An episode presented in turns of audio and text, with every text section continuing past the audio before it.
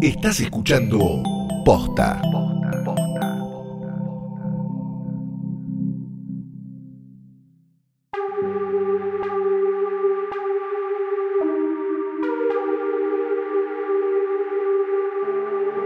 ¿Cómo andan esos cuchi cuchis por Endor? ¿Qué se cuenta Utapau? ¿Cómo anda todo por Yeda? Ah, no, para.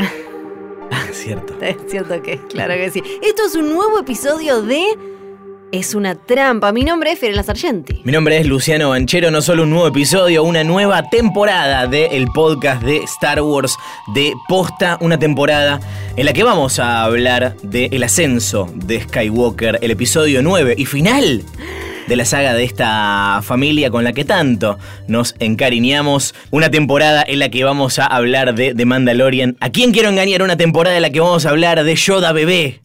Bebé Yoda se dice, Luciano, no es Yoda bebé Para porque mí es no es Yoda bebé. Es un bebé que se parece a Yoda. No sé, a mí, yo no, no- todavía no dijeron si es Yoda o no es Yoda. Para mí es Yoda. para Cuando mí era no chiquito que viajó en el tiempo. Para mí no es un clon ni nada, pero eso lo vamos a hablar en otros capítulos. Igual también podemos empezar a bautizarlo. Podemos Sí. ponerle Ricardo. Me gusta Ricardo. Así como hicimos con eh, Ricardo Bebocho, Yoda bebé. Como con Bebocho, con Cachuzo, con Arturito, con Malocho. A Bebé Yoda le podemos poner también un nombre, ¿no? Que bien puede ser Ricardo. Recién empezamos y ya hay polémica en la nueva temporada de Es una trampa. Básicamente vamos a hablar de todo lo que estuvo pasando en estos meses que estuvimos ausentes, porque saben que este podcast regresa cuando se estrena una nueva película de la saga. Bueno, en este caso también nos convoca una serie de televisión. Quiero empezar agradeciendo a la gente que mandó incansables mensajes en todas las redes sociales de... ¿Cuándo sale Es una trampa? ¿Este año no va a haber Es una trampa? Salía un teaser y ya nos decían como vuelve de una trampa, ¿cuándo vuelve? Salió un nuevo póster, salió un nuevo no sé qué. Graben un episodio sobre este teaser de 3 segundos en el que hay medio fotograma nuevo. Bueno, acá estamos y en el capítulo de hoy vamos a ponernos al día con qué estuvo pasando en esta galaxia muy, muy lejana. Nos vamos a preparar para el ascenso de Skywalker. Vamos Ay, a elaborar sí. teorías. Pero un poquito de teorías. Un paquetito. Paquita. ¿Te animás al Necroprode? Sí. Sí, hay que, hay que jugarlo, hay que jugarlo. ¿Qué querés que te diga? Pero antes queremos contarles que esta nueva temporada de Es una trampa, ya no me acuerdo bien qué número es, es como la... 7000. Si la 7000 está presentado por Coca-Cola sin azúcar, también conocida como lo que estamos tomando en este mismo momento. A vos te queda poco, ahí te sirve un poquito. Esto es 100% real, no fake. Coca-Cola sin azúcar quiere invitar a los oyentes de Es una trampa a sentir toda la fuerza sin azúcar. Ya podés conseguir las ediciones limitadas de sus botellas y latas inspiradas en Star Wars, el ascenso de Skywalker, la nueva película de Star Wars. Pero todas, no solamente son espectaculares y fantabulosas y las podés coleccionar y las tenés todas ahí Ay, sí, hermosas, bellas, sino que además destapando una Coca-Cola sin azúcar podés ganar un espectacular viaje a Los Ángeles. Dije Los Ángeles. Simplemente destapas y te enteras si ganas. Seis botellas y latas de edición limitada, descubrilas y no te olvides de ver Star Wars El Ascenso de Skywalker solo en cines. Gracias Coca-Cola sin azúcar por acompañarnos en esta nueva temporada de Es una trampa, en la que hay tanto, tantísimo para hablar que... Creo que primero tenemos que ponernos al día, ¿no? Con todo lo que estuvo ocurriendo. Después de Eh, Solo, de la película de Han Solo que nos había roto un poco el corazón. El universo expandido es un lugar un poco distinto que eh, aquella vez en la que hablamos de solo una historia de Star Wars que eh, estaba planeado como uno de los episodios antológicos de la, la- la historia.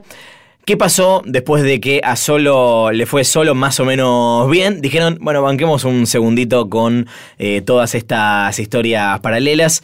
Vamos a pensar qué hacemos con todo esto. Y mientras tanto, concentrémonos en terminar esta, esta saga con el episodio 9 y la gran esperanza en el horizonte, en el futuro, nuestra only hope, era la nueva trilogía de Weiss y Benioff, los eh, creadores de Game of Thrones, y la nueva trilogía creada por Ryan Johnson, director de Los Últimos Jedi.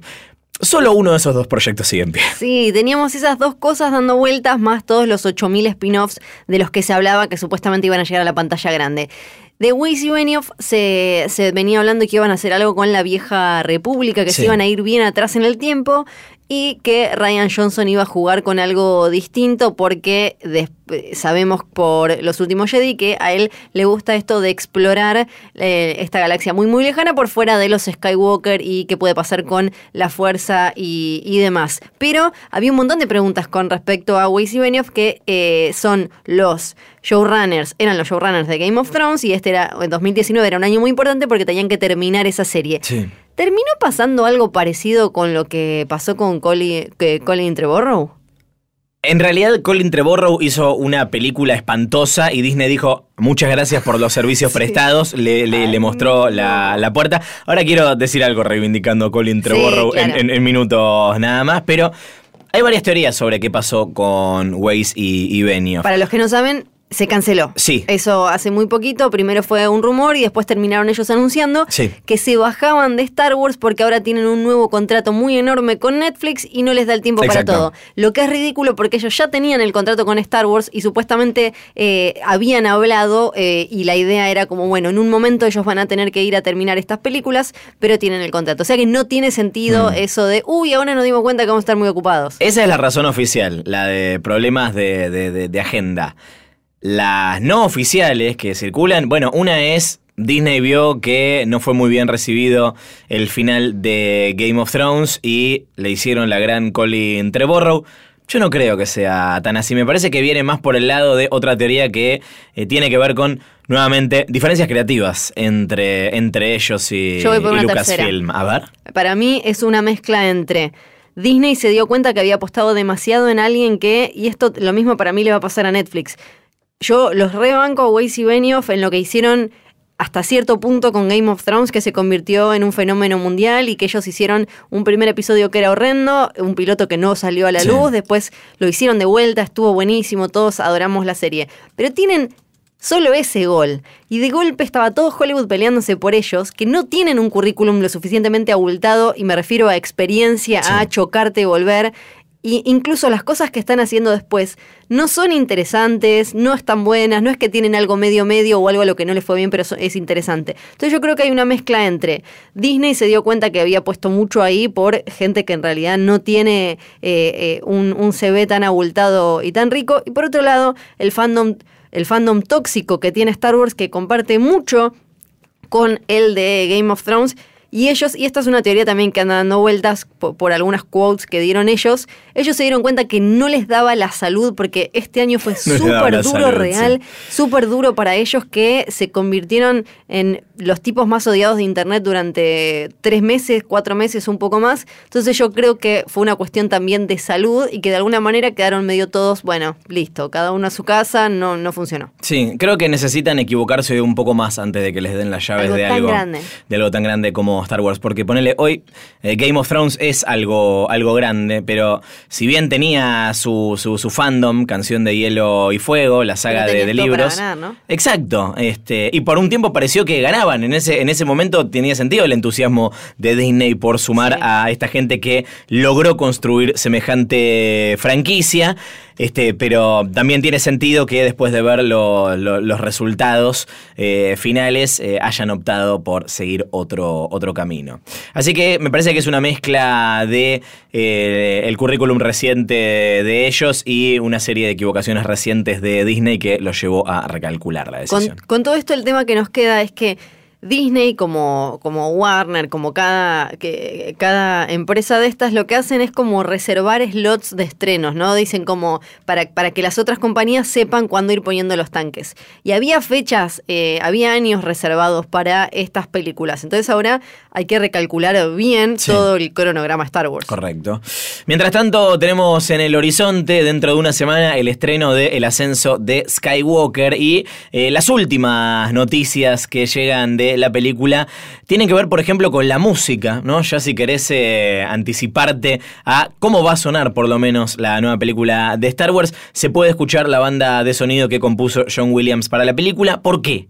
porque ya está eh, dando vueltas por ahí, porque para eh, que entre en algunos, eh, ya empezamos con la temporada de premios, Sí. se la tienen que mostrar antes. Sí, se vienen los Martín Fierro digital. Más o menos. Por ejemplo, para los Golden Globes y esos, se los tenés que mostrar antes. Entonces, por todo eso, eh, es, que, es que ya está. Y también en algún lado podés conseguir los títulos Sí. de los temas. Una banda de, eh, de un score que se mete y co- co- con, toda la historia musical de Star Wars. Aparecen ahí todos los grandes temas de la Guerra de las Galaxias. Algunos dicen que es la mejor. La mejor banda de sonido eh, hasta ahora. ¿Mejor que la del Imperio Contraataca? Algunos dicen. Bien, Yo, bien. yo no, todavía, no- todavía no la escuché. Bien.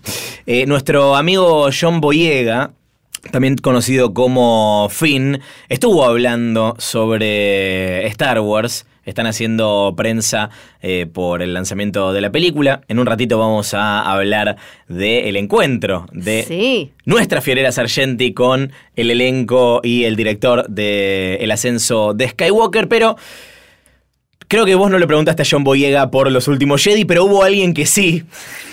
Y, Sí. y pasaron cosas en Sí, el medio. Es que en realidad ellos vienen, bueno, JJ siempre le preguntan mucho por esto y eh, JJ siempre responde y, y lo que viene diciendo es que él no podría haber hecho esta película de esta manera si no fuera por los riesgos que tomó Ryan Johnson en ese momento. Que hay Sí. cosas que él pensaba de, de- de otra manera, pero que eh, lo, lo que lo admiraba mucho y que qué sé yo. Ah, y después todos obviamente se cuidaron mucho eh, para, para responder eso. No, John Boyega que lo que dijo fue que él se había quedado medio raro, que no le había gustado del todo lo que había pasado, que él hablaba con Mark Hamill Sí. y que los dos habían quedado así como medio, eh, medio con un sabor amargo y qué sé yo. Algo para mí completamente desafortunado. Si lo querés hacer, hacelo después. Él ya dijo ¿Cómo que... se nota que se terminó el contrato, no? Sí, él, él ya dijo, en, en la nota que yo les hice, te da la sensación de que ninguno de los tres, ni Oscar Isaac ni Daisy Ridley, quieren seguir con Star Wars en el futuro cercano. Sí. Entonces, no lo hagas ahora mientras estás haciendo la prensa de esta película, que es la continuación directa de esta que estás criticando. Me parece que es eh, desafortunado y, y también como de, de bastante mm, mala espina para con Ryan Johnson. Sí, dijo, supongo que las películas originales de Star Wars había una sensación mucho más de, de- de trío, ¿no? Se refiere también a la, a la dinámica entre, entre Rey, Finn y Poe, que ya vimos que están bastante juntos Sí. en, la, en la nueva película. Dice había una sensación mucho más de trío, aunque se tratara del viaje de Luke, pero Han y Leia tenían una dinámica más fuerte que creo, no sé qué tan rápido vamos a poder establecerla en el episodio 9. Hay de todo ahora, obviamente eh, fue trending topic todo el día de la Jedi por Sí. lo que dijo John Boyega y nuevamente se abrió la grieta en la que si es la primera vez que escuchás es una trampa, nosotros estamos del lado del bien. ¿no? Eh, eh, exacto, estamos completos, tenemos capas rojas directamente. a nosotros nos pagan Disney y Ryan Johnson por decir que nos gustó eh, los últimos Jedi. Me parece igual que eh, estas son quotes, son frases que andan dando vueltas y muy poca gente lee las entrevistas enteras. También hay que leer, por ejemplo, Christian Bale, él solo da entrevistas que sean pregunta-respuesta. ¿Y Sí. esto por qué es? Porque al poner pregunta-respuesta eh, es menos, hay menos chances de que a vos te den un contexto que no es el contexto en el que vos dijiste la, eh, exactamente esa frase. Entonces tiene que ser como una desgrabación eh, súper lineal de lo que vos decís. En una entrevista desglosada, vos podés sacar una frase y descontextualizarla y eso queda distinto. Porque también, por ejemplo, les preguntaron a, a Daisy Ridley y a todos, obvio que se sentía eh, haber trabajado, que, que saber, por ejemplo, que volvía a JJ. Y Daisy dijo que, que ella lloró de la alegría. Pero si ellos, si, si yo soy malintencionado y lo pongo con lo de John Boyega, parece, ah, porque lo odiaba a Ryan Johnson. y no, hay que pensar que venían de que lo saquen a Colin Trevorrow, de que quedaran medio así como huerfanitos, que no se sabía qué iba a pasar, y vuelve el chabón que les dio la oportunidad de ser Sí. todo lo que son hoy en el universo de Star, Wars y en Hollywood. Entonces es otra cosa. Y después eh, también agarraban una cita de JJ donde en un momento dijo algo así como que eh, The Last Jedi podré- puede no haber sido todo lo que querían algunos fans. Y también me parece que es descontextualizarlo porque además, primero que, bueno... la Primero prim- que es cierto. Sí. Además, no Y- están diciendo nada que no haya pasado. tal cual. Y eso no significa que él piense mal de la película. Pero acá hay que también ver cómo se pensó esta trilogía y cuál era la idea. Porque sí. En, en la, en, en la trilogía original, que no es totalmente dirigida por George Lucas, pero que sí es su idea, aunque trabajó con otros guionistas también. Eh, pero él estaba siempre ahí para decir, bueno, ahora vamos para acá, vamos para allá. Aunque él le iba chamullando a la. Esto lo hablamos mil veces acá. Iba chamullando, iba como. Chamullando me refiero a que iba transformando y eh, se le iban ocurriendo cosas para la historia. Ahora, en esta trilogía, si nunca estuvo planeada como para que tenga el mismo director las tres, porque eso desde el vamos, primero estuvo JJ y el segundo nunca, o sea, no iba a ser él, o al toque se anunció que iba a ser otra persona. Y después, Colin Trevorrow, la intención no era que uno solo fuera el que creara toda la historia. Entonces podía venir otro y decir, esto te lo hago mierda, no me gustó, o Snoke, eh, chau, adiós, nos vemos. Sí. Eh, algo de, mm, del regreso de J.J. Abrams me, me entusiasma porque siento que va a cerrar un poco mejor el, eh, el asunto. Sí. Si bien eh, te, te- te cambiaría a J.J. por Ryan Johnson en cualquier momento, de ninguna manera te cambio ni a J.J. ni a Ryan Johnson por Colin Trevorrow, que de No. vuelta. O sea, pasa algo parecido, como decíamos, con lo de Weiss y Benioff. Es un chabón que eh, venía del, del, del indie, le llamó la, la- la atención y lo pusieron a dirigir una mega película como es Jurassic World, que le fue bárbaro y, y fue recontra taquillera. Pero después te das cuenta de que eh, tal vez le salió bien eh, una vez y tampoco es que Sí. Jurassic World es particularmente buena. No, para mí, acá tiene, de esto tiene la culpa Marvel.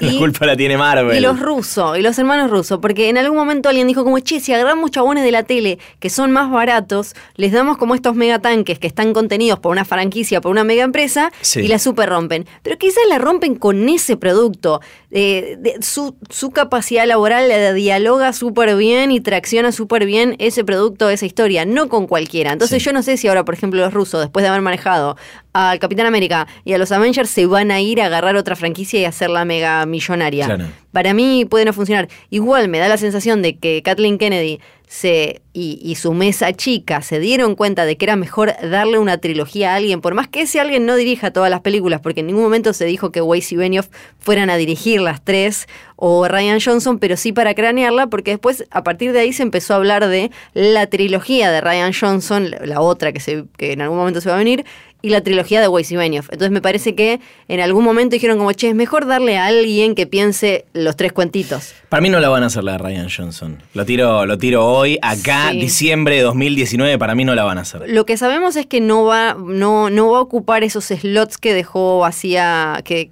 que, que, dejó el, la partida de Weiss y Benioff. Sí. Eso ya lo anunciaron, que no es que una va por la otra, se adelanta, eso no va a ser así. Bien, por lo menos tenemos una nueva trilogía con Ryan Johnson, el mejor director de cualquiera de las películas de Star Wars, de todas, y J.J. Abrams, el segundo mejor Sí. director. Y eh, es, hay como algo medio poético en que esta semana se estrene en la Argentina entre Navajas y Secretos, Sí. Knives Out, la nueva película de Ryan Johnson, que es una especie de murder mystery sobre ser bueno.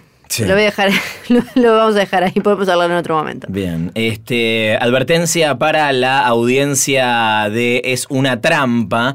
Eh, Disney y la Epilepsy Foundation advierten que eh, el ascenso de Skywalker tiene eh, secuencias con imágenes y luces intermitentes sostenidas que pueden afectar a personas con epilepsia. Sí, qué intriga, ¿no? De qué, qué será. Sí, que intriga cuánta gente con epilepsia irá a ver la película y saldrá. Sí. No, mentira. Este, acá aconsejan pedirle a un amigo que vea la película primero ¿eh? y después eh, ir en compañía de esta persona para avisarle, bueno, ahora, ahora no mires, Exacto. tapate los ojos en este, en este momento y eh, explicarle a esta persona que acompaña cuáles son los pasos que tiene que seguir para darle primeros auxilios ante una posible convulsión. Lo cual nos hace preguntarnos este, ¿qué, qué va a pasar que te ¿Qué puede dar. Sí, sí, sí, que te puede dar convulsiones. Si bien vimos una cantidad que parece bastante enorme de, de material hasta el momento, porque venían muy agarrados con los adelantos, pero obviamente en el último tiempo salieron un montón. De la trama no sabemos mucho. No. O sea, sabemos que vuelve Palpatine, no sabemos cómo. Sabemos que aparece la, la Death Star, la estrella de la muerte. No sabemos bien por qué. Eh, te- te- tenemos como cachitos y después teorías y cuestiones de Reddit, nada más. Exactamente. Eh, por cierto, no entren No en entren. Reddit por si, si no se quieren spoilear la película. No, y no vean esa publicidad de la comida rápida del rey de las hamburguesas. No la vi. No, yo tampoco la vi, pero parece que creo que en Alemania hicieron llegaba a pasar, no sé, en Estados Unidos o acá, se mataban. ¿Qué pasó? Eh, hicieron una publicidad con spoilers, o sea, como con teorías de, de Reddit, pero muchas de esas teorías de Reddit finalmente se terminan cumpliendo de cualquier cosa porque están basadas en un guion robado, en alguien que pudo espiar una escena o algo así, o sea que son verdad. Claro. Y se mandaron y, y contaron cosas que probablemente varias después terminen sucediendo, así que las mato. Eh, hablábamos recién de Colin Trevorrow, el ex director del ascenso de Skywalker, que dijo que va a donar eh, la plata que va a cobrar por Star Wars y los residuales eh, eh, a eh, una caridad. Sí. Mira, Sí, está bien, claro, porque le tenían que pagar y está bien que lo done porque en realidad no hizo nada. Sí, al Alexander Divine Hospice eh, le va a, donar. Dice que eh, no, se me, no se me ocurre una mejor manera de honrar el legado de George Lucas que nos enseñó sobre nuestra conexión con todas las cosas eh, vivientes y a cuidarnos entre nosotros. Y él fue un ejemplo muy poderoso de, de eso. Hablando de cosas que, que tampoco van a suceder, parece que Matt Smith, que estaba anunciado para estar en el elenco de El ascenso de Skywalker, finalmente no va a estar. Eh, Su nombre desapareció de algunas listas de webs de, de Disney que tenían en el elenco. Sí. Ahora tenemos que esperar eh, a la semana que viene, ya nada. Yo voy a seguir con mi, con mi sección de teorías basadas en nada. Para mí está diciendo eso porque finalmente va a estar Va en la estar. película. Hay gente que dice que va a ser de Palpatine joven. Medio que no le da la cara, no se parece. No, pero mm, todavía no sabemos bien cómo funciona el regreso de Palpatine. Sí. Eh, recordemos que en el universo expandido de Star Wars, que ya no va, o sea, el anterior a la compra de Disney, había una secuela en formato cómic que se llamaba Dark Empire, Imperio Sí. Oscuro, donde el emperador regresa en un cuerpo más joven porque tenía un montón de clones. Así que, de vuelta, ya, ya, so- ya somos el de las hamburguesas spoileando cosas sin saber. Bien, igual esto es todo, todo teoría, ¿no? Sí. ¿Acaso lo estamos diciendo que Matt Smith dijo que no vuelve? Para mí sí vuelve. O sea, a mí tampoco Sí. me, me- me- me cierra lo de, lo de Palpatine.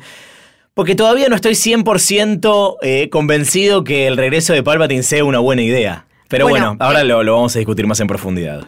En la entrevista que le hice JJ, él habla de por qué le parece importante que vuelva Palpatine. Un poco te da la sensación de que en realidad él quería seguir usando a Snoke y, y pasaron Ah. cosas.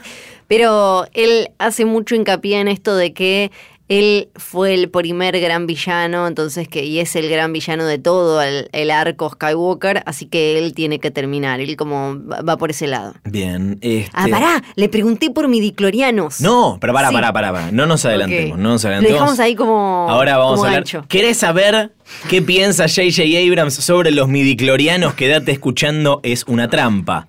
Ahora es momento de hablar de acaso la edición más importante al universo Star Wars. Me atrevo a decir que aún más que los spin-offs, más que eh, Rogue One, Más que Rogue One. más que solo.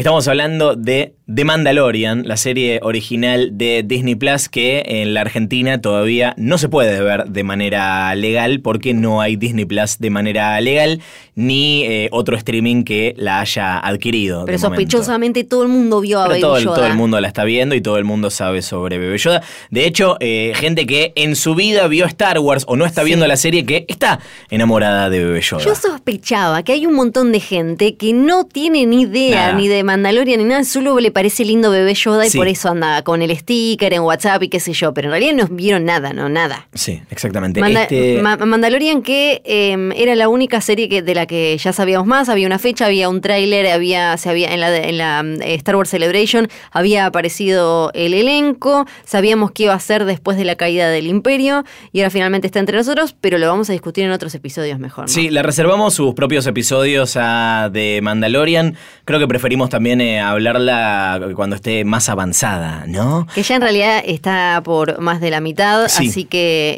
eh, va, va a ser interesante eh, llegar hasta el final de la temporada todos juntos, que tiene una Sí. segunda temporada confirmada. Y después de la Celebration vino la D23, esta, esta, esta convención, este evento que hace Disney, donde presenta un montón de cosas y hubo novedades también relacionadas con el mundo de la Guerra de las Galaxias. ¿Qué novedades hubo? Para empezar, por fin, la tan mentadísima historia eh, en solitario de Obi-Wan Kenobi. Con Iwan McGregor, pero acá el tema es que no es, no va a ser una película como muchísimos querían, va a ser una serie. Pero si hay algo que Disney dejó en claro es que las series van a ser igual de importantes. Lo mismo va a pasar La con Marvel. plata. Le están poniendo un montón de plata, le están poniendo los actores posta. Y a mí me copa más que sea una, una serie, de, sobre todo después de haber visto The Mandalorian. Me parece que va a estar buenísimo ver varios capítulos de eh, con, con este Obi-Wan, Ben Kenobi, Sí. acomodándose a esta vida como medio de, de forajido Jedi oculto. Sí, porque está ambientada entre episodio 3 y episodio 4. Recordemos que eh, después de la venganza de los Sith, eh, Obi-Wan se, se exilia y eh, no es hasta una nueva esperanza que lo va a buscar Luke que eh, volvemos a enterarnos de qué onda. Hay novelas, hay cómics en el medio que rellenan un poco de la historia de Obi-Wan, muchas de ellas eh, son consideradas oficiales, consideradas canon, muchas de ellas no. Eh, así que vamos a ver qué porción de la historia específicamente eligen contar en la serie de Kenobi. O sea que vamos a tener esas dos series de Star Wars, pero se suma una tercera. Que esta me- creo que sorprendió, por lo menos a mí me sorprendió un montón. Sí. Yo creo que a todo, basta, chicos, no nos hagamos la que, uy, no, yo me la re veía venir. Una, una serie de Cassian Andor, el personaje de Diego Luna en Rogue One, obviamente antes de morir. Sí, Básicamente vivo, sí, vivo. No me la esperaba, me imagino que de alguna manera va a ser como una especie de medio comic relief, ¿no? Porque hasta ahora de las tres series eh, tenemos a The Mandalorian, que es como un, western casi sin palabras. Vamos a tener la de Obi-Wan, un personaje súper querido, un actor re reconocido. Y me parece que esta, ¿no? Va a ser como un poco, si bien está ambientada en una, eh, en una época súper áspera, el personaje tenía como, ¿no? Su cosita más simpática. Sí, eh, me pasa. Lo, lo primero que me pasó fue. Pero este personaje, tipo, ya, ya se murió y ya sé, ya sé toda, toda No su le historia. a nadie. Este. Sí, pero yo tengo ganas de verla por cachuzo, en realidad. Eh, Sabés que yo también. Este, pero digo, bueno, Obi-Wan es lo mismo, ya murió en, Sí. en- en el universo de Star Wars, en la película. Entonces, ¿cuánto me importa su, su historia? Y la verdad que tengo ganas de ver eh, al- algunas aventuras más, sobre todo con Iwan McGregor. Este. mm, Me pasa un poco lo mismo que con la película de, de Marvel de Viuda Negra que viene, que viene ahora. El personaje de Natalia ya, ya murió. ¿Cuán Mirá relevante si no la es que- vieron, estos son de Star Wars, no son de Marvel. Ah, bueno, entonces no les importa. Spoiler alert. No, esa es otra franquicia no. eh, también. Te estás olvidando de mencionar la última eh, serie del universo Star Wars que se suma a Disney Plus, que es el, el- el juego de, de- de concursos y prendas para, para jovencitos conducido por Ahmed Best, que es Jar Jar Binks. ¿Qué? Esto se acaba de, de- de anunciar. Esto se estrena en 2020 y se llama Jedi Temple Challenge. Empieza en el año 2020, ahora en unos días, en Disney Plus. Me hace acordar a ese. ¿Cómo era el, el- programa ese de Nickelodeon? Que era como en unas ruinas. Sí, ay, pará. El, ah, ay, el templo. Sí, leyendas del Leyendas templo del templo escondido. escondido, sí. Algo así se llama. Que estaban los monos no sé cuánto que tenían remera violeta y demás. Claro, es algo así. Me suena a eso. Pero como de, de Jedis. Sí, evidentemente sí. Dice, eh, toma lugar en una galaxia muy muy lejana y probará las habilidades de los jóvenes concursantes en los principios Jedi de la fuerza, el conocimiento y la valentía, mientras enfrentan intensos y emocionantes obstáculos intentando alcanzar el rango de caballeros Jedi. Y esto lo va a conducir el actor que hacía de Jar Jar Binks. Sí, no sabemos si como Jar Jar Binks... O, claro. Exacto. Pará, a mí me parece un poco que es como es Lucasfilm con cierto cargo de conciencia por la cantidad de bullying que le hicieron a la persona y para mí lo que se va a venir entonces es que le van a dar eh, al- algo a Jake Lloyd, el, el pequeño Anakin, No. que odia la vida, odia el mundo después de haber hecho de Anakin. Entonces para mí se va a venir como un programa de preguntas y respuestas o algo con Jake Lloyd. O, o simplemente, simplemente uno que sea medio como Zach Galifianakis, como él sentado charlando. Sí, totalmente. No más. Between two Jedis. claro. Para mí se perdieron la de, la de hacerla tipo, ¿quién quiere ser Jedi? ¿No? Ah, Así tenía que, que- que- que ser. Hablando de Comic Con, hace unos días fue la Comic Con Experience en Sao Paulo, el evento de cultura pop más grande de Sudamérica y podemos decir del, del mundo ya, porque Sí, ha alcanzado ahora unas dimensiones comparables nada más con la de San Diego y la de Nueva York, ¿no? Lleva más gente, ahora voy a buscar bien eh, los datos, pero meti- viene metiendo más gente que la de San Diego. ¡Wow! es una locura. Este fue el año para mí en el que, eh, si bien se notaba que las empresas ya estaban poniendo un montón de plata, un montón de estrellas y, y demás, pero ahora empezaron a tirar como exclusivos, ¿no? De, de- de cada, en, cada compañía de las más importantes tuvieron eh, escenas o momentos, cosas que solo se iban a mostrar ahí y no se van a, ver en otro lado. Eh, en el panel de Star Wars vimos una escena extendida, algo que pudimos ver en algunos de los adelantos y de los trailers, viste hablando de el trío este junto que a John Boyega le importa tanto, Sí. a pesar de que en Empire y en que en otras películas están como o, cuál es, ¿En, en qué, en qué momento pasan más separados ellos? Sí, en el Eh, Imperio Contraataca. En el Imperio, ¿no? Es que están súper separados. Bueno, acá están juntos Rey, Finn y, y Poe. Es cuando vimos una versión extendida de cuando ellos están siendo perseguidos por unos troopers y de golpe un trooper vuela. Sí. Bueno, vimos un poquito más de eso y de la dinámica de ellos tres en pleno, eh, en pleno escape y atacando y cómo funcionan ellos tres y con, con Bebocho también que está ahí. Bebo 8. Nos mostraron, lo mejor para mí fue que después lo vamos a compartir en redes, lo, lo tengo además, lo, lo grabé con una cámara pro y demás. Eh, fue el comienzo, primero pasaron un video como tipo el legado con eh, la trilogía original. Igual hay, Adiviné, adiviné quién lloró, ¿no? hay tres películas, hay tres películas que eh, ignoran, obvio, porque es trilogía original No. y la de ahora. Claro, claro. Y, y después pasaron otro con, eh, la, con estas tres películas, o lo que vimos hasta ahora.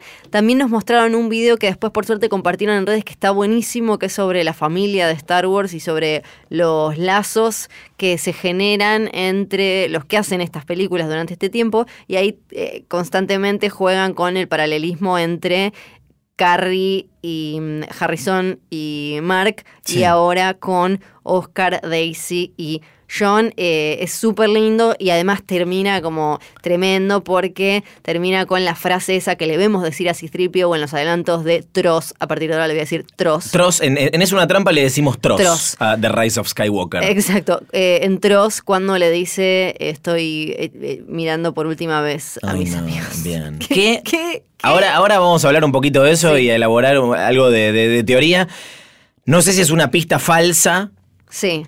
O es la posta. Posta sería raro que pongan algo así, efectivamente, no sé, se muera Citripio o se mueran ellos. Vienen hablando un montón de la importancia de C-3PO en esta película. Incluso eh, Anthony Daniels hizo hasta chistes eh, con JJ diciéndole en esta me vas a dar algo para hacer y demás, porque tampoco es que esto no es de The Last Jedi, tampoco es que en esta trilo en estas últimas películas Arturito y C-3PO no tuvieron Nada. mucho para hacer y se, está- se habla un montón de lo importante que va eh, a hacer.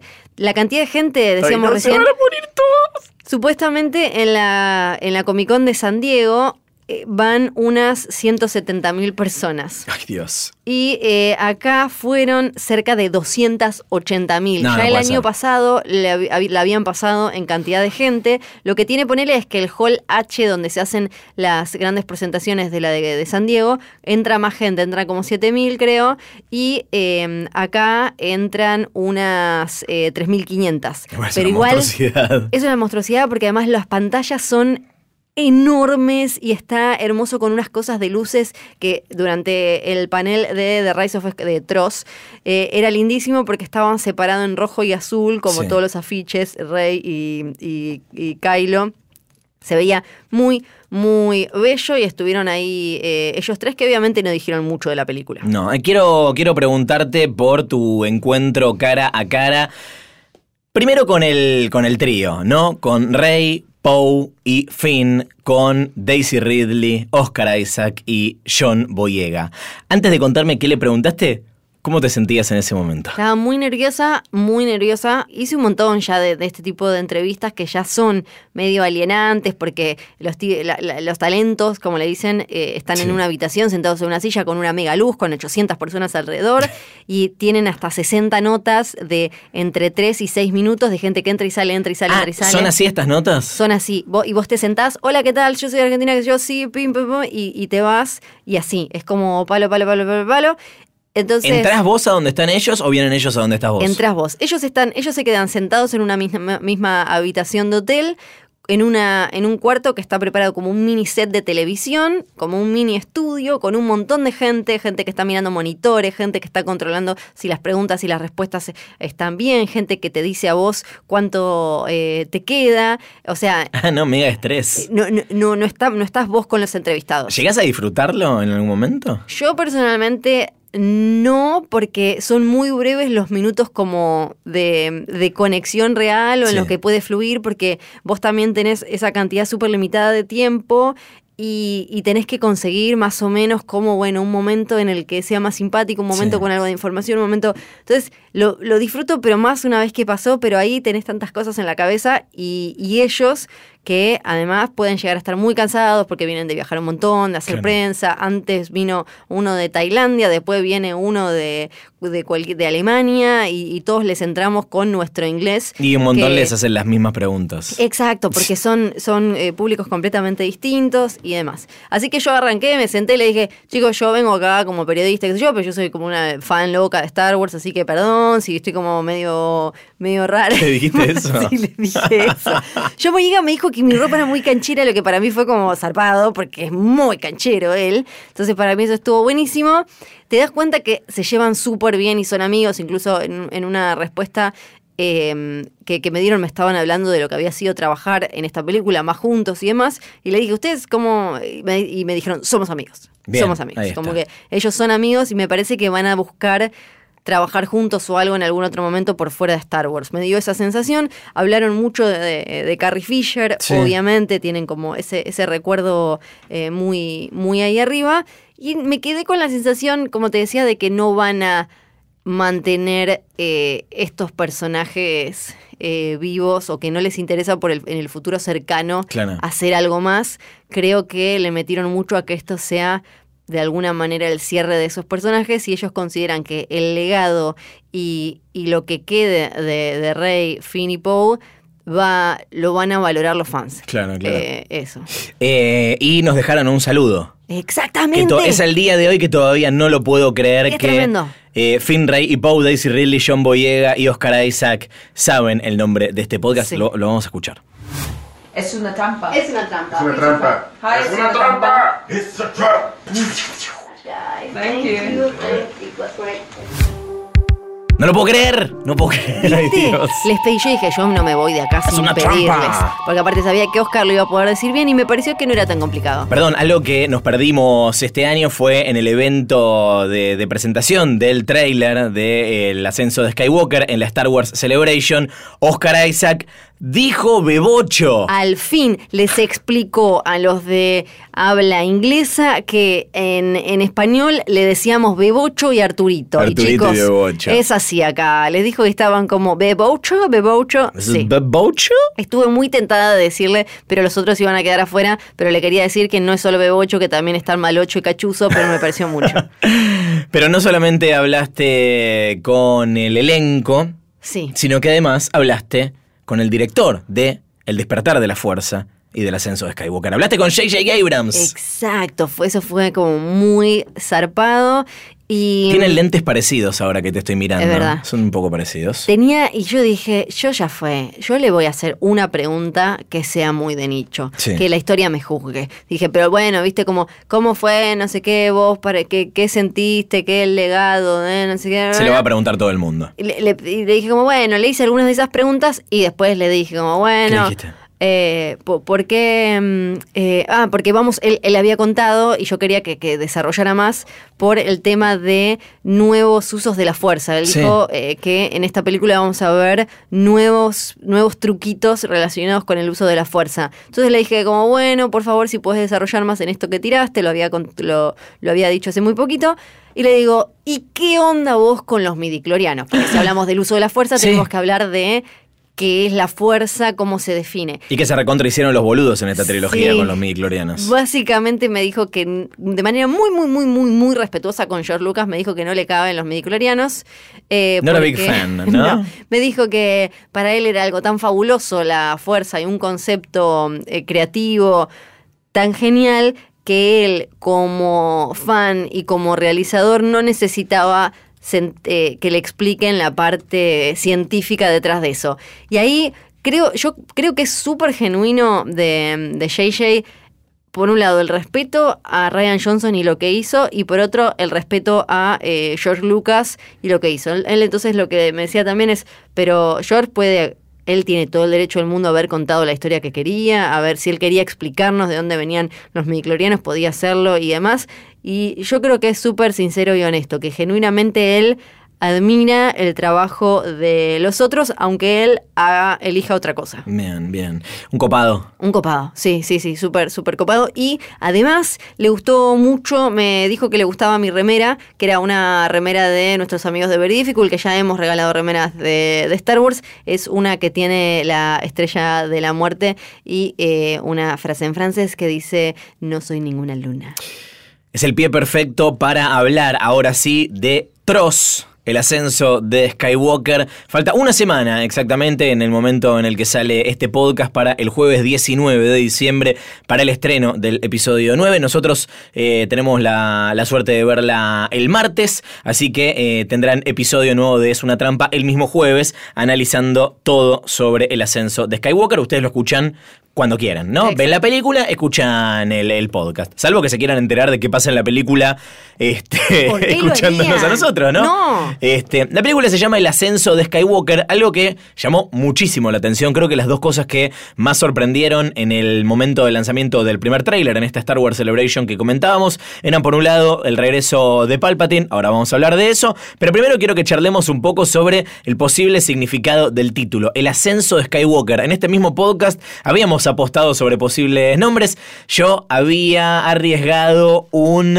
eh, ¿cuál era? The Spark of the Force, algo así, ya ni me acuerdo. Sí, sí, sí. Sí, estábamos muy con el Spark. El Spark, Sí. el Spark of, of Hope. Era una chispa de esperanza que te la regalo traducir al castellano. una chispa de esperanza. Malísimo, malísimo nombre. Eh, no me gustó al comienzo el, título anunciado. Ahora ya está, es como que medio me, me- me terminé acostumbrando. Sigo muy intrigado. Siento que es algo que vamos a terminar de entender por qué se llama así una vez que hayamos visto la película. De la misma manera que funcionaba el título de Los últimos Jedi. Otra cosa que no me acuerdo si el, el año pasado después lo, lo comentamos, pero eh, hubo muchas notas en las que Ryan Johnson volvió a decir que era el último, El último Jedi, Jedi. para él y no los últimos, que era Luke Skywalker. Sí. Y ahora es... Como lo dicen en la película. Exacto. Y ahora para esta, a mí tampoco me había gustado cuando salió, tampoco me gustó el primer adelanto, no, no me no resonaba en mi cuerpo. Pero eh, acá la pregunta es como, bueno, de- ¿el ascenso de qué Skywalker? Claro. Es porque, por ejemplo, Adam Driver dijo que eh, todavía había Ben Skywalker en él, que para él Kylo, bla, bla, bla. Estamos hablando de ese Skywalker, estamos hablando de el origen de, de Rey, que finalmente va a resultar una Skywalker. Yo eh, no soy, nunca fui eh, abonado a la teoría de que Rey es Skywalker porque también pienso que a nivel historia lo podrían haber resuelto. Si había un momento para resolver eso, era en la película anterior cuando Luke y ella están cara a cara efectivamente. Ahora Luke vuelve. Seguramente va a ser un Force Ghost, es- Sí. no, no hay, no hay otra manera para que eh, regrese.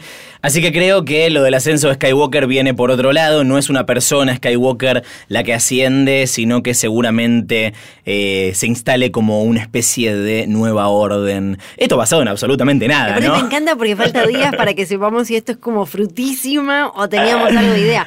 Sí, lo que, lo que vimos sobre todo en los últimos trailers, pósters, clips de no sé qué, bla, bla, bla, es que va a haber un momento en el que Rey y, y Kylo hacen torta una, como un algo de, de Vader que está ahí con el casco Sí. y demás. Eso lo, lo- lo vimos, no sabemos en qué contexto se da exactamente, pero eh, eh, eh, aparece ahí de nuevo la figura de Darth Vader en la vida de Kylo. Cosas que sabemos sobre, sobre esto es que es el final de la saga Skywalker, eh, lo que comenzó con episodio 4, eh, la historia de, de- de Luke y Darth Vader, eh, luego conocimos la historia de Anakin, aunque todos estemos haciendo de cuenta Sí. que eso no pasó. El cierre de la historia de los personajes eh, originales y creo que quedan algunas, algunos detalles para, para revelar de, de- de la historia, pero sin dudas es el final de una saga de nueve películas. Yo creo que esto no se banca, un episodio 10, 11, 12. No. Creo que es momento de empezar con una nueva saga. Sí, sí, sí, total. Algo de lo que hablaron mucho en el panel, en la Comic Con Experience, es de, de la figura de Carrie Fisher, de, de Leia, Sí. que es la única que queda viva, full viva. Que es muy irónico porque es la única que está full muerta en la vida real, ¿no? Claro. Como ahí hay algo rarísimo. Pero porque Leia aparece con vida, esto era algo que se había hablado un montón, porque Carrie Fisher murió en diciembre de 2016, Los últimos Jedi salió en 2010 diciembre de 2017, estamos en diciembre de 2019 y se va a estrenar una película con Carrie Fisher. Exacto. ¿Cómo? Resulta que lo vamos a entender mejor la semana que viene, pero en el despertar de la fuerza hubo una, una trama que quedó afuera que tenía que ver con eh, Carrie Fisher y, su vínculo como general con esa nueva república. Y había un personaje que iba a ese planeta, en, eh, a, uno de los planetas de la nueva república, que termina, cuando termina siendo aniquilado por la eh, First Order. Ah, hubo como hay un montón de cosas que, que quedaron afuera cuando cortaron esa parte. Les quedaron escenas, entonces JJ dijo, para a ver cómo podemos usar esto que quedó afuera para meterla a Carrie en esto. A mí me parece magia. Sí. O sea, no me parece magia que ella, ponele, no me parece magia que la- aparezca joven en Row, en, en Row One y que, que ella ni siquiera haya estado. No me parece magia que haya aparecido Moff Tarkin. Me parece magia que puedan armar el guion y los diálogos y que tengan sentido con pedazos recortados de ella. Lo que me parece eh, súper asombroso es que el elenco contaba que habían actuado esas escenas como cuando muchas veces por las agendas de los diferentes actores les toca eh, hacer su parte y después viene el otro actor y hace su parte. Entonces había alguien que se paraba como si fuera Carrie Fisher y ellos hablaban y reaccionaban a ese diálogo Sí. y después ponían a Carrie Fisher. Dicen que eso fue como súper fuerte y que además ella, ella es como que estaba todo el tiempo sin estar. Claro, claro. Este, nosotros creo que acá habíamos teorizado que la muerte de Leia iba a pasar fuera de, de cámara y cuando arrancase episodio 9 eh, nos íbamos a enterar vía el scroll del comienzo que Leia ya no estaba entre nosotros. Me sorprende la, la- la decisión de Total, usar sí. este material. Yo creo que seguramente, eh, bueno, faltan unos días para enterarnos, pero creo que seguramente deben haber usado el, el- truquito de generar una actuación que en realidad no, no existe, porque no creo que... le- si bien creo, evidentemente, les quedó material sin usar de 7 y 8, no creo que les haya quedado material para cerrar su historia. Eso es lo loco, porque, pero lo que dijo JJ es, yo no la hubiera usado a ella hecha en digital porque ella no lo hubiera probado y yo no lo quería, no, no me hubiera gustado hacerlo. A mí lo que me asombra es que no tengan, no, no hayan tenido que agregar nada. Eso es lo que me, me llama mucho la atención. ¿Qué sabemos de la historia hasta el momento? Sabemos que entre los últimos Jedi y el ascenso de Skywalker pasó un año.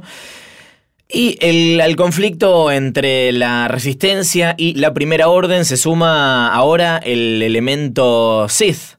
Porque si bien teníamos a los Jedi, ¿sí? la resistencia, los rebeldes en su momento, y a la primera orden representando los restos del imperio original, no había un elemento Sith ahí. Había un Snoke, había unos caballeros de Ren, eran todos conceptos nuevos, pero la palabra Sith no se dice en ningún momento. Ahora con la vuelta del emperador, de Palpatine, de Darth Sidious, vuelve la dualidad Jedi-Sith con su cierre definitivo, ¿eh? con el final de la saga de Skywalker. Me imagino que termina también el enfrentamiento que viene desde hace milenios entre los Jedis y los Sith. A mí yo te digo, quizás la semana que viene me como mis palabras y, y- y lloro desilusionada, pero una de las cosas que más me entusiasman es que vamos a ver a eh, The Knights of Ren o, o quién e- qué era ese grupito ahí de, de- de- de- no sé, me, me imagino como mucha masculinidad tóxica. Sí. ¿Quiénes eran esos chaboncitos que juntó Kylo?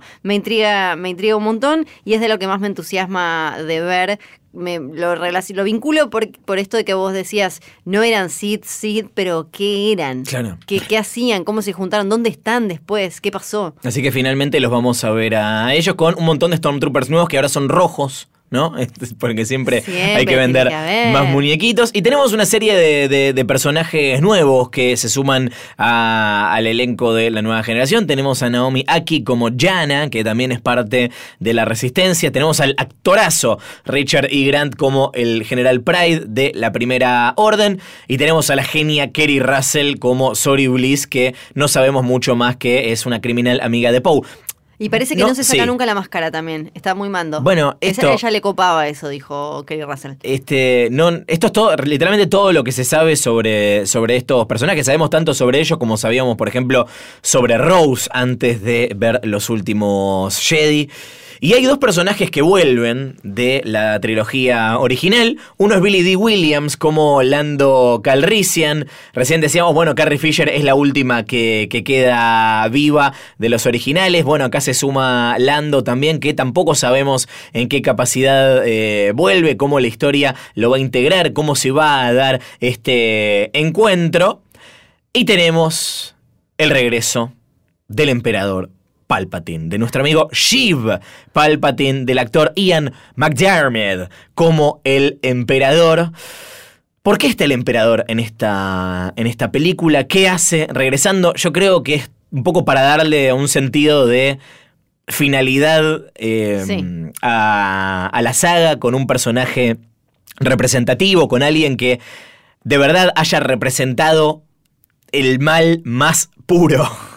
Sí. Eh, pasó en las primeras tres películas, pasó, o sea, en la trilogía original, pasó en las precuelas, que El Emperador me parece de lo mejorcito, de lo más rescatable de esa trilogía, y hasta el momento no aparecía, pero yo creo que el Emperador va a aparecer como el titiritero, ¿no? El que está realmente detrás de los sucesos que venimos viendo, del surgimiento de la Primera Orden, del ascenso de Snoke en su momento. Veremos si nos enteramos Sí. algo más sobre este villano que pasó a mejor vida muy rápido, pero creo que sobre todo el regreso del emperador va a tener que ver con el origen todavía desconocido de Rey.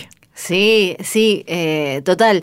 Porque es, es mucho más fácil imaginarse algo con lo que incluso se mete Mandalorian, que es con, una vez que cayó el imperio, cómo fue quedando todo eso, dando, cómo, cómo fueron quedando, eh, eh, da- dando vueltas como esa, mm, eh, esa fuerza, ¿no? Y me, me refiero como a, a- a fuerza, a todos esos tipos que Sí. trabajaban para el imperio, que quedaron dando vueltas y cómo terminó medio formándose ahí una resistencia desde el mal. Eso me parece como mucho más fácil. Ahora, toda la parte que tiene que ver con la cuestión más filosófica y de Jedi y Sid, esa me intriga, porque ¿qué, qué rol jugaba la, la imagen de Palpatine? Así como eh, Rey y Finn habían escuchado hablar de los Jedis. ¿Qué onda con los Sith? ¿Se sabía? Eh, ¿qué, qué tiene que ver Snoke? Eh, Hay como un montón de preguntas Hmm. eh, ahí que me parece que son las más grandes todavía. Recordemos brevemente qué es lo que sabemos también del origen de Rey. Lo que sabemos lo sabemos por,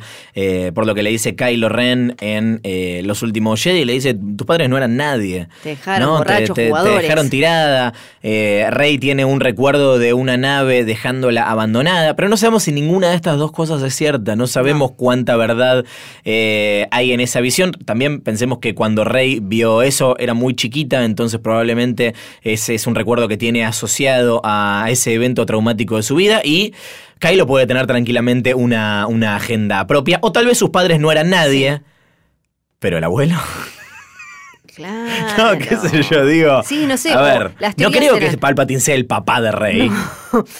Eh, claro, medio tipo como esos Sí. viejitos que se casan con También es muy popular la teoría de que Rey es un clon eh, creado a partir de la mano cortada de Luke que Palpatine la encontró dando vueltas este, y que la crearon a partir de eso, así que a mí no me cierra. Te- Otras teorías populares o basadas en todo lo que... Also, basta de clones. Sí, no, clones no, por favor. Eh, b- basados en lo que pensábamos antes de El despertar de la fuerza, era que es, aunque después no sucedió que resultara hija de, de, em, em, de Han y Leia, como que en algún momento alguien se paró y que en realidad son mellizos o son... No, no. re- no. No tiene gollete. O después, la, la que tampoco entiendo es que sea hija de Luke. ¿En qué momento que Lu- Luke no se enteró No, que además tenía, era tenés que claro. meter una mina que Luke tuvo una relación con esa mina. ¿Dónde está Mara momento- Jade? Preguntan Claro, todavía los Shoracanon. Ahora, hablemos de posibles cameos. Ya sabemos que vuelve Lando. Sí. Sabemos que Eso no es un cameo, No, igual. no, no, no, no digo. eh, figuras Gente que, aparece en los créditos, no. No, no, no, no, no son cameos, pero digo, personajes que vuelven que no estaban en las fichas que estaban Sí. en movimiento. A ver. Aparece Lando, aparece Palpatine. Sí. Ahora, en cameos o en quién puede aparecer del pasado, hablamos de Luke como fantasma de la fuerza, Sí. que puede, que, que, y con algún flashback también, a ver qué pasó, qué más pasó ahí eh, con los Knights of Ren Sí. o, o algo de todo eso. Ahora, ¿quién más puede aparecer? ¿Puede haber un flashback que involucre a Harrison Ford? Sí, o porque ponele, no puede, Harrison Ford no puede aparecer como un Force Ghost. No, no sería. no puede no, aparecer como no, no. una manifestación de, de la, de la fuerza. Este, y además me imagino que no debe ser fácil convencer a Harrison Ford para que otra vez. No, Igual que yo que creo, odia. mi fichita es para que va a aparecer de alguna manera. Para Han mí, Solo. po- porque no terminamos de, de desarrollar del todo el vin- la, la- la relación con su hijo, con Sí. Ben. Entonces, no los vimos nunca en el pasado. Tuvimos en The Last Jedi eh, eh, momentos de, em, de Luke con Ben, pero nos faltaron con Sí. Han Solo, con su papá. Vuelve el emperador Palpatine.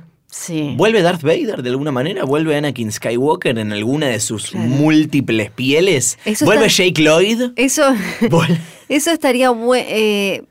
podría ser interesante porque Vader fue una Sí. super figura desde el despertar de la fuerza, ya con Kylo con el casco ahí todo baqueteado, todo Sí. quemado y qué sé yo, pero siempre se mantuvo como eso, ¿no? Como solo una especie de mu- muy marcado un fantasma del pasado. Sí. Hay que ver, y, Kylo hablándole y todo, mm, a mí me parece que quizás podría ser medio truchi si ahora apareciera full full Vader, sobre todo cuando ya tenemos a, a Palpatine.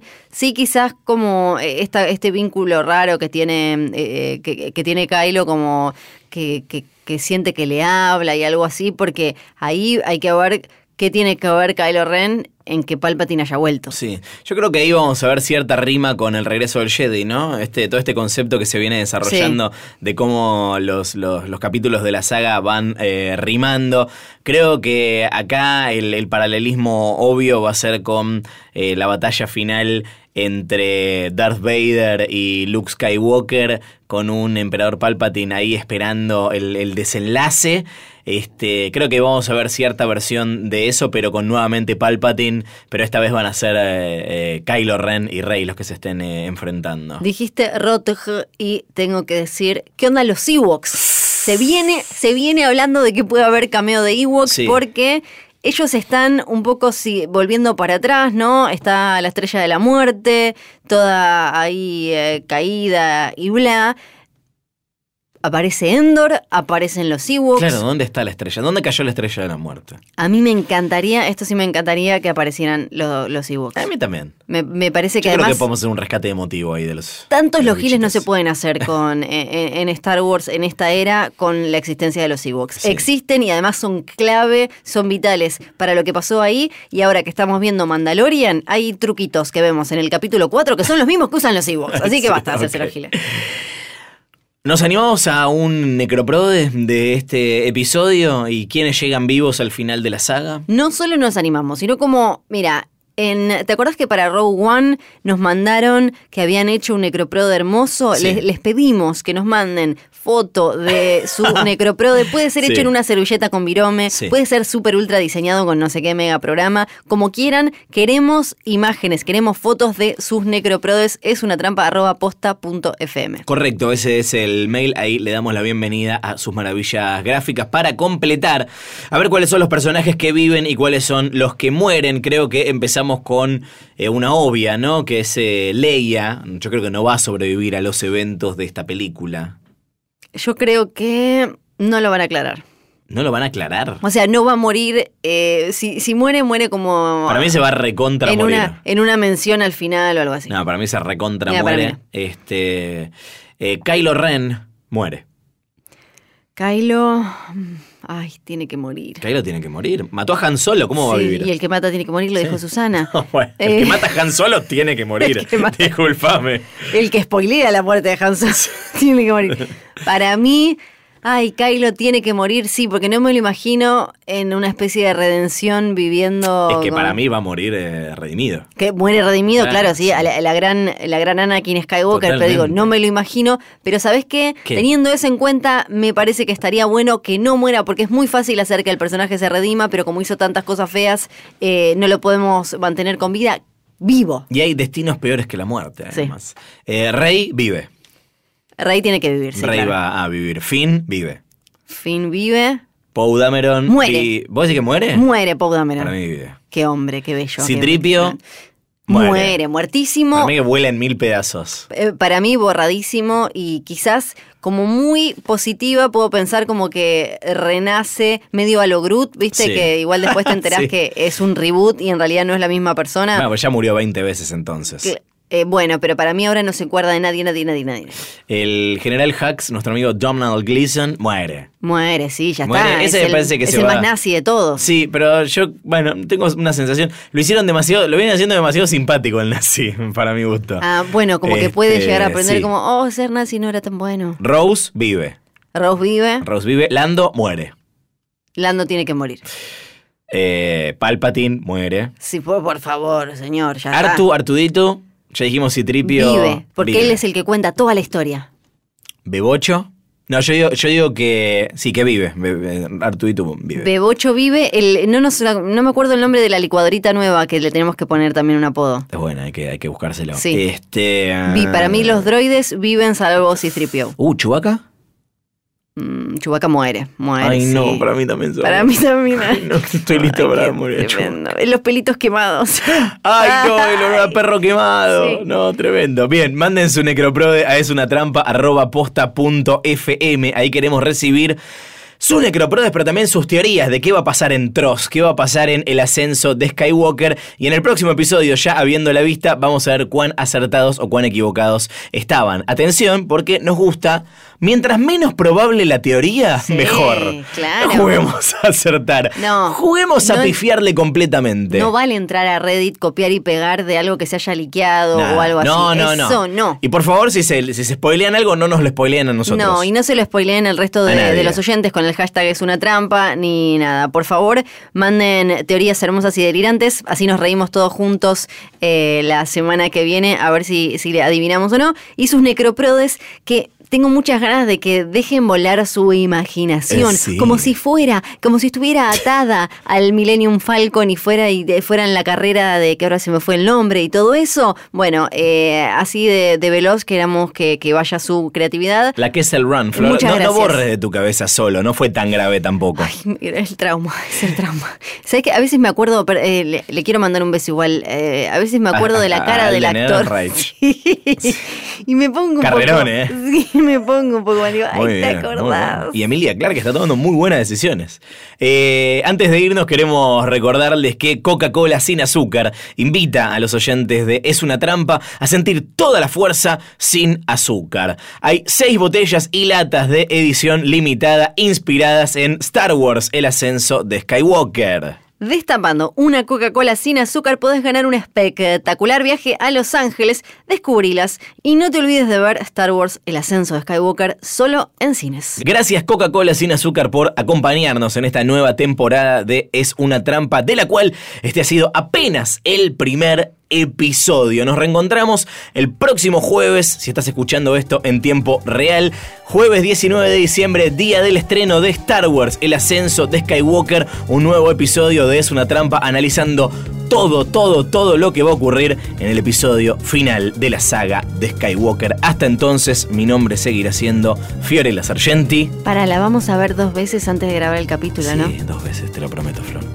¿Y o yo? tres. ¿Y yo, mi nombre cómo era? Vos sos Luciano Ay, Banchero. yo soy Luciano Banchero. Y les deseamos desde este hermoso podcast, como siempre, que vayan por la sombra y que... La fuerza los acompañe.